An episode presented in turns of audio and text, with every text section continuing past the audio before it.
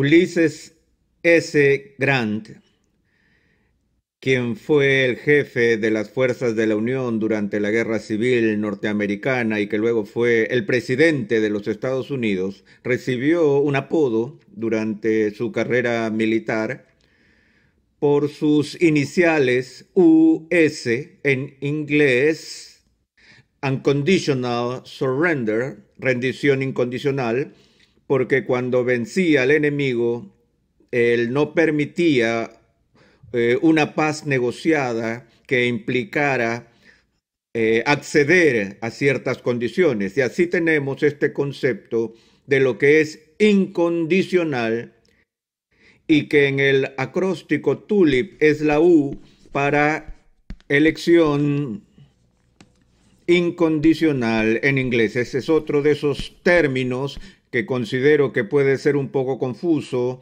y prefiero simplemente usar el término elección soberana. Pero esto desbarataría las siglas TULIP en inglés y no solo sería RULIP, sino que ahora sería RULSUP y eso no rima en inglés. ¿De qué estamos hablando cuando utilizamos el término elección incondicional. Esto no quiere decir que Dios va a salvar a la gente sin importar que vengan o no vengan a la fe. Hay condiciones que Dios decreta para la salvación, siendo una de ellas poner nuestra confianza personal en Cristo. Pero esa es una condición para la justificación y la doctrina de la elección es otra cosa, está relacionada a la doctrina de la justificación, pero cuando hablamos de la elección incondicional, estamos hablando en un margen muy estrecho de la doctrina de la elección misma. La pregunta a este punto se convierte entonces en ¿sobre qué base Dios eh, escoge o elige eh, elige salvar a ciertas personas. Es en base a alguna reacción prevista, respuesta o actividad de los elegidos. Es decir, muchas personas que tienen una doctrina de la elección o predestinación lo ven de esta manera, que desde toda la eternidad Dios nos mira a través de todos los tiempos y sabe de antemano quién va a decir sí a la oferta del Evangelio y quién va a decir que no. Y en base a este conocimiento previo, aquellos quienes Él sabe que cumplirán con la condición para la salvación, es decir, de expresar la fe o creer en Cristo, sabiendo que hay quienes cumplirán con esa condición, es en base a eso que luego los elige para salvarlos. Así que elección condicional significa que la gracia electiva de Dios es distribuida por Dios en base a alguna condición previa que los seres humanos ejercen por, sí mismos. Mientras que en la idea reformada se llama elección incondicional, es decir, que no hay una acción previa o condición cumplida por nosotros que induzca a Dios para decidirse a salvarnos, sino que la elección se basa en la decisión soberana de Dios para salvar a quien Él se complace en salvar. Ahora, nos dirigimos a la carta de Pablo a los romanos en el capítulo 9, donde encontramos una discusión de este difícil concepto. En Romanos 9, a partir del verso 10, leemos esto. Y no solo esto, sino también cuando Rebeca concibió de uno, de Isaac nuestro padre, pues pues no habían aún nacido, ni habían hecho aún ni bien ni mal, para que el propósito de Dios, conforme a la elección, permaneciese no por las obras, sino por el que llama. Se le dijo, el mayor servirá al menor, como está escrito, a Jacob amé, mas a Esaú aborrecí. Aquí, en el capítulo 9, el apóstol Pablo está dando su exposición sobre la doctrina de la elección. Él había tratado esto extensamente en el capítulo 8 y ahora está ilustrando su enseñanza acerca de la doctrina de la elección, regresando al pasado del pueblo judío y mirando en las circunstancias que rodearon el nacimiento de los gemelos, Jacob y Esaú. En el mundo antiguo era costumbre que el hijo que nace primero recibiría la herencia o la bendición patriarcal. Pero en el caso de estos gemelos, Dios invierte el proceso y da la bendición no al mayor, sino al menor.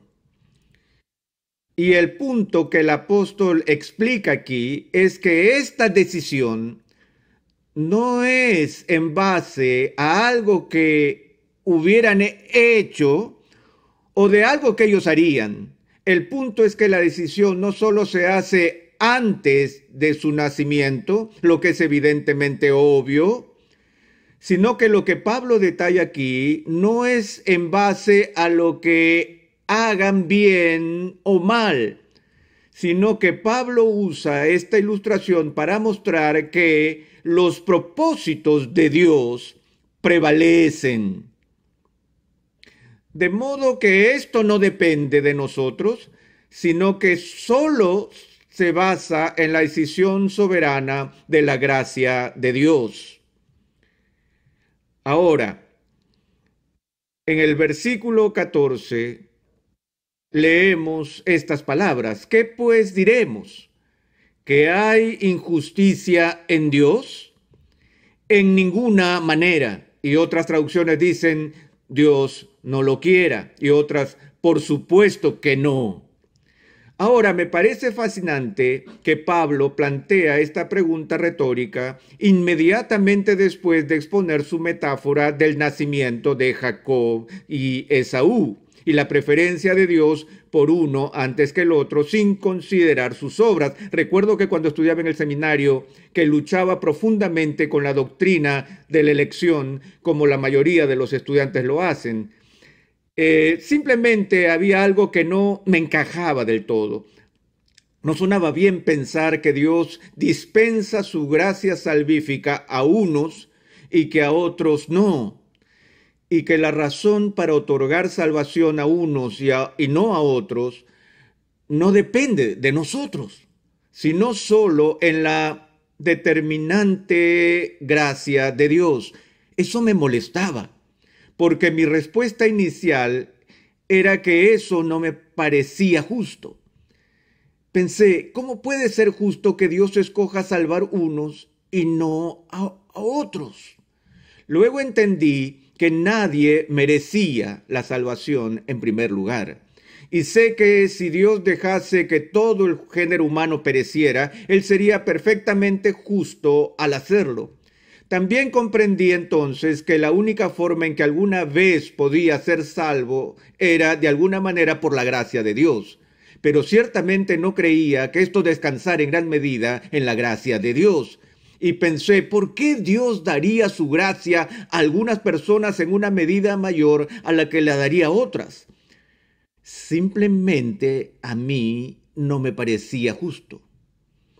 Y mientras luchaba con esto y leía a Edwards y a otros teólogos de la Reforma, todavía no estaba muy convencido y vi una pequeña tarjeta que tenía en mi escritorio del seminario que decía, tú estás obligado a creer y predicar lo que la Biblia dice que es verdad, no lo que tú quieres que ella diga que es verdad. Y eso puso algunas reservas en mí porque había leído este pasaje de mil maneras y sabía que había gente que decía, Pablo no está hablando realmente de la elección de individuos aquí, él está hablando de los beneficios de la salvación que eran dados a los judíos en vez de a los árabes y se refiere a naciones que son elegidas, no individuos. Eso no me convenció ni por cinco minutos porque incluso si estuviera hablando de naciones, él lo ilustra con los individuos que están a la cabeza de esa nación. Así que no importa cómo lo mires, todavía estás aquí luchando con el hecho de que una persona recibe bendición de Dios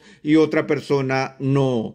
Y eso está basado en última instancia en la voluntad de Dios mismo y aún así no parece correcto. Ahora bien, he escrito muchos libros y enseñado varias clases y sé que cuando establezco un enunciado, que lo he usado con bastante frecuencia suficiente como para tener la práctica necesaria para casi anticipar, quizá no casi, sino que anticipar por completo a las objeciones o las preguntas que la gente inmediatamente va a hacer a un determinado enunciado. A estas alturas, uno de los pocos puntos con lo que me identifico con el apóstol Pablo como maestro está aquí, porque cuando él exponía esta doctrina, él anticipaba una respuesta o una pregunta. Tan pronto él habla de la gracia soberana que fue dada a Jacob por encima de Saúl, él se detiene y dice, ¿qué diremos? ¿Hay injusticia en Dios? Ahora bien, una de las cosas que me persuadieron a creer que los reformadores tenían razón con respecto a la elección fue contemplar esa pregunta. Porque yo pensaba así, eh, pensé que si Pablo trataba de enseñar un punto de vista semipelagiano o arminiano de la elección, por el cual, a fin de cuentas, la elección de una persona se basaba en que esa persona cumpla algún tipo de condición para que a las finales dependa de uno y de lo que uno haya hecho y esta persona no lo haya hecho, ¿quién formularía objeción alguna acerca de lo que es ser injusto? ¿Quién podría formular una objeción sobre ese ser que eh, implique una injusticia en Dios. Eso pareciera ser eh, claramente justo. Y estoy seguro que las personas que enseñan arminianismo o semipelagianismo y formulan sus puntos de vista en este tema, tienen algunas preguntas que surgen cada vez que ellos tienen que responder y tienen que contestar tal como todos los demás. Pero me pregunto, ¿con qué frecuencia protestan contra sus enseñanzas diciendo, eso no es justo? Dudo que lo hayan oído alguna vez. O esperen un minuto, ¿esto significa que Dios es injusto? Pero el apóstol se anticipa a esa respuesta. ¿Y cuál es la enseñanza que genera esa respuesta? Es la enseñanza de que la elección es incondicional es cuando enseñas que la elección recae en última instancia solo en la voluntad soberana de Dios y no en los hechos o acciones de los seres humanos en quienes surge la protesta. Y así es como Pablo se anticipa la protesta. Hay injusticia en Dios y él contesta con la respuesta más contundente que se puede dar en el idioma. Me quedo con la traducción, Dios no lo quiera. Luego él sigue y lo aclara. Pues a Moisés dice, tendré misericordia del que yo tenga misericordia, y me compadeceré del que yo me compadezca. Aquí el apóstol le recuerda a la gente lo que Moisés ha venido declarando desde siglos atrás. Esto es, que es el derecho divino de Dios ejecutar clemencia ejecutiva cuando y donde Él así lo desee. Él dice desde el principio, yo tendré misericordia del que yo tenga misericordia. No de aquellos que cumplan con mis condiciones, sino de aquellos en los que me place otorgar el beneficio. Ahora quiero hacer un gráfico en la pizarra con trazos muy simples eh, que representen personas y estas a su vez representen las, a las masas de la raza humana y voy a poner 6X en el borde y voy a poner un círculo alrededor de tres de ellos y otro círculo alrededor de los otros tres. Y digamos que un círculo representa a las personas que reciben este don inefable de la gracia divina en la elección. Y el otro círculo representa a aquellos que no lo reciben. Y hagamos la pregunta, si Dios elige soberanamente conceder su gracia en algunos pecadores y retener su gracia de otros pecadores, ¿hay alguna violación de la justicia de Dios en esto? Si nos fijamos en los que no reciben este regalo, ¿reciben algo que ellos no se merecen? Por supuesto que no. Si Dios deja que estos pecadores perezcan, ¿los está tratando injustamente? Por supuesto que no.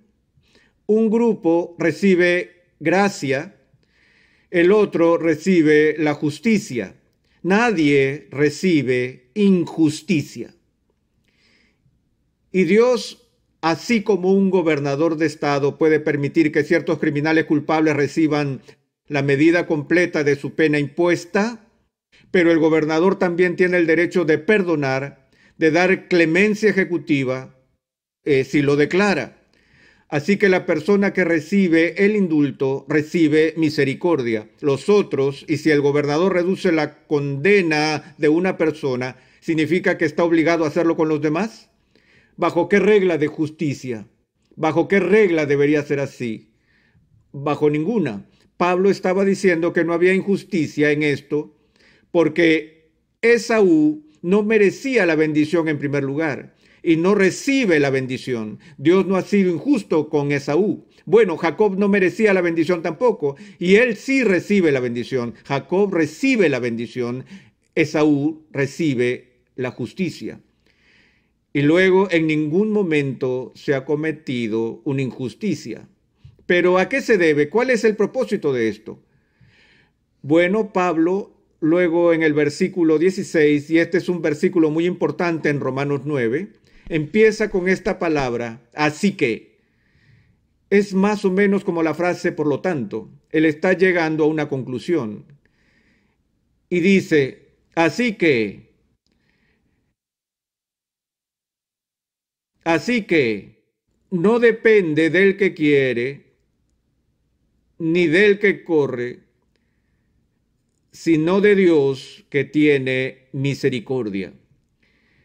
Porque la escritura dice a Faraón, para esto mismo te he levantado, para mostrar en ti mi poder y para que mi nombre sea anunciado en toda la tierra, de manera que de quien quiere tiene misericordia y al que quiere endurecer, endurece. Ahora usted podría pensar que cuando Pablo habla tan enfática y claramente como lo hace aquí, cuando declara que no depende de quien quiere, ni del que corre, se podría pensar que eso finaliza todos los debates y todas las discusiones y todas las teorías y todas las doctrinas que al final del camino hacen que la elección sea condicional a aquel que quiere. Pero Pablo aniquila la voluntad humana como base para la elección soberana de Dios. La única base que puedo encontrar, según las escrituras, es que sí, la salvación se basa en la voluntad y sí se basa en la libre elección. Ahora estoy confundiendo a todo el mundo pero se basa en la voluntad y la libre elección de un Dios soberano que elige, Pablo enseña en otro libro de la Biblia, según el puro afecto de su voluntad. Ahora, si usted me pregunta por qué estoy en la fe y soy parte del reino de Dios y mis amigos no, Solo puedo decirles que no lo sé, pero lo que sí sé es que no se trata de algo que hice para merecerlo. No es una condición que logré en mi carne. La única respuesta que puedo dar es que fue por la gracia de Dios. Y me pueden preguntar por qué me da esa gracia a mí y no a otra persona. Y si empiezo a dar una respuesta que sugiera que fue porque Dios percibió algo bueno en mí, entonces ya no estaría hablando de gracia. Estaría hablando de alguna cosa buena que hice y que fue la base para que Dios me eligiera. Pero yo no tengo nada como eso para ofrecer. Si hay algo que la Biblia enseña una y otra vez, es que la salvación es del Señor. Y esto sí está en el corazón de la teología reformada. No porque estemos interesados en asuntos abstractos de la predestinación soberana y que solo disfrutamos del placer intelectual que la especulación sobre esta doctrina eh, produce, sino más bien el punto central en esta teología, como lo fue en la T de la depravación total, volviendo a Agustín, es en la gracia, la que afirma que se quite todo mérito de mí, toda dependencia de mi justicia para mi salvación y pone el foco en donde pertenece, en la misericordia inefable y la gracia de Dios, quien tiene el derecho eterno y soberano a tener misericordia de quien tenga misericordia. Por lo que no es del que quiere, sino de la voluntad divina, no del que corre, sino de Dios. Allí es donde se encuentra el peso en la doctrina reformada de la elección.